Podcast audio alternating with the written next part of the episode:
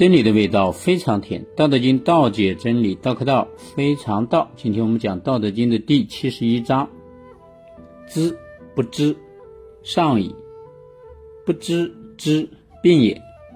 圣人不病，以其病病。夫为病病，是以不病。知不知，上矣。那些能够认识到自己还有很多。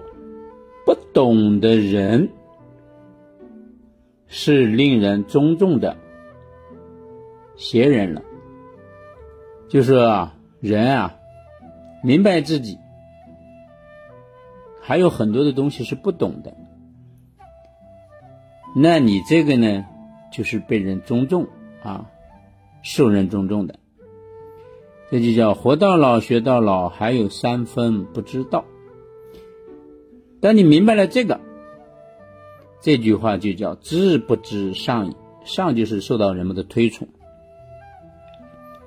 就怕人啊不懂装懂，这种人就会让人们烦。后边呢就叫不知之病也。那些没有认识到自己懂得究竟有多少的人。肯定就是有毛病了，有缺点了。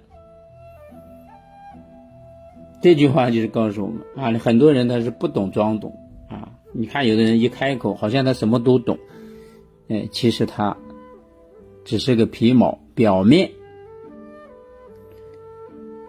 这种人呢，哎，让人感觉就他是有问题的啊，有毛病的，有缺点。圣人不病，以其病病。